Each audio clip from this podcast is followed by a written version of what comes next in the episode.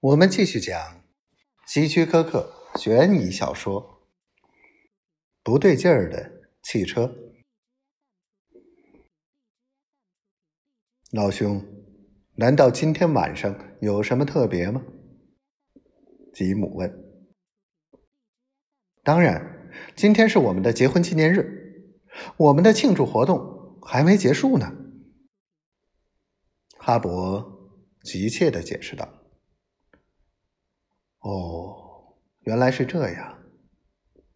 这的确是有点特别。那你们今天都去哪儿了？都做了些什么呢？吉姆继续别有用心的问着。我们先是到一家餐馆吃饭，然后就还喝了酒吧，就是两杯威士忌。不过那点酒对我丝毫没有影响。哦，我明白了。通常你是不喝酒的，但是今晚情况不同。你总问我这些干什么？他们正你一句我一句的争论着。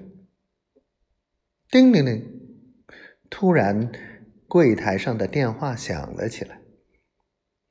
年轻的出纳小姐拿起话筒听了一会儿，就将话筒递到哈勃的手中，说：“哈勃先生，电话是找你的，说是你太太。”哦，哈勃接过话筒。这时，屋子里所有人的眼睛。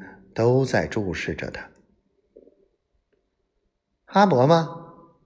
是泰瑞的声音。我已经回到家里了，你也快回来吧。泰瑞，你怎么？什么也别说了，赶快打辆出租车回来，我不想再谈了。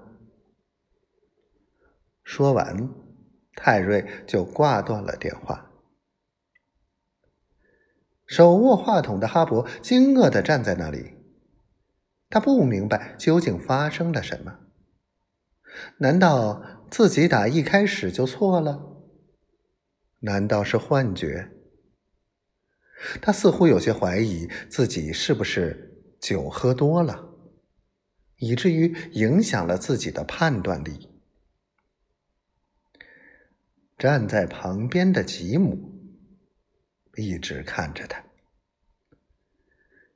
哈勃先生，你太太说了什么？他关切地问。